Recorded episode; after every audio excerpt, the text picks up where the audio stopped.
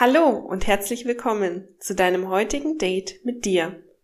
Ich bin Stefanie Ayashana, psychologische Beraterin und Coach. Ich begleite und unterstütze Menschen in ihren individuellen Anliegen.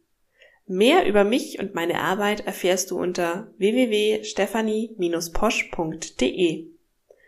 Ich freue mich sehr, dass du da bist und dir heute die Zeit nimmst, dich ein Stück besser kennenzulernen. Letzte Woche ging es ja um das Thema Liebe und Ängste und wir haben uns mit der Frage beschäftigt, ob du Angst vor der Liebe hast. Ja, in der Folge letzte Woche ging es viel um Liebe zu anderen Menschen und wie uns unsere Beziehungen, Erlebnisse, Erfahrungen geprägt haben. Doch Liebe verbindet uns nicht nur mit anderen, sie verbindet uns auch mit uns selbst.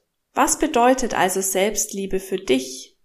Wenn ich mir diese Frage stelle, tauchen bei mir Wörter wie Selbstfürsorge, Achtsamkeit, Respekt, Wertschätzung, Aufmerksamkeit und Annehmen auf. Was ist es bei dir? Was bedeutet Selbstliebe für dich? Im Umgang mit uns selbst sind wir meist sehr streng. Wir sind strenger mit uns als mit unseren Freunden, Partnern oder anderen Herzensmenschen. Oft steht die Forderung an vorderster Front. Wir möchten schöner, schlanker, trainierter, sportlicher, besser, erfolgreicher, klüger etc. sein. Dabei kommt das Lob für uns selbst, unsere Wertschätzung für uns, unsere Leistungen oder einfach unser Sein meistens zu kurz. Wie gehst du mit deinen Herzensmenschen um? Ich bin mir sicher, da ist schon das ein oder andere Gesicht aufgetaucht vor deinem inneren Auge.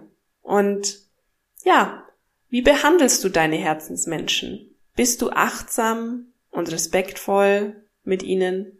Bist du wertschätzend, aufmerksam und nimmst sie so an, wie sie sind? Und kümmerst du dich um sie? Sorgst du für sie, wenn es ihnen einmal nicht gut geht? Wie gehst du mit deinen Herzensmenschen um? Und was würde in einem Brief an einen deiner Herzensmenschen stehen? Wie würdest du deine Dankbarkeit über sein Dasein in deinem Leben zum Ausdruck bringen? Was wolltest du ihm schon immer einmal sagen? Wofür bewunderst du ihn vielleicht?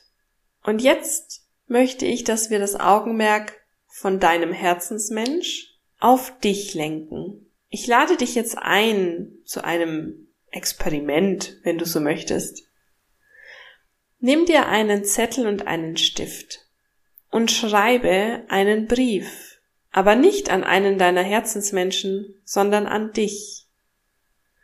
Und schreibe in diesen Brief all das, was du dir schon immer einmal sagen wolltest. Worauf bist du stolz? Was bewunderst du an dir? Was schätzt du? Ja, schreibe einen liebevollen Brief an dich selbst.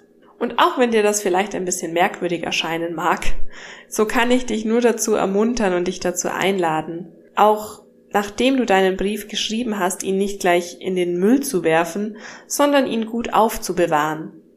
Für Momente, in denen du vielleicht wieder einmal an dir zweifelst vielleicht in einem Loch steckst, dich vielleicht selber wieder kasteist und bewertest, dann hol dir deinen Brief und lies ihn durch, um so den Zugang zu deinem Selbst, zu deiner Selbstliebe wiederzufinden. Und dieser Brief zeigt dir schwarz auf weiß, dass du ein wundervoller, liebenswerter Mensch bist. Und falls dir diese Übung schwer fällt, dann stell dir vor, dass deine Augen die Augen bedingungsloser Liebe sind.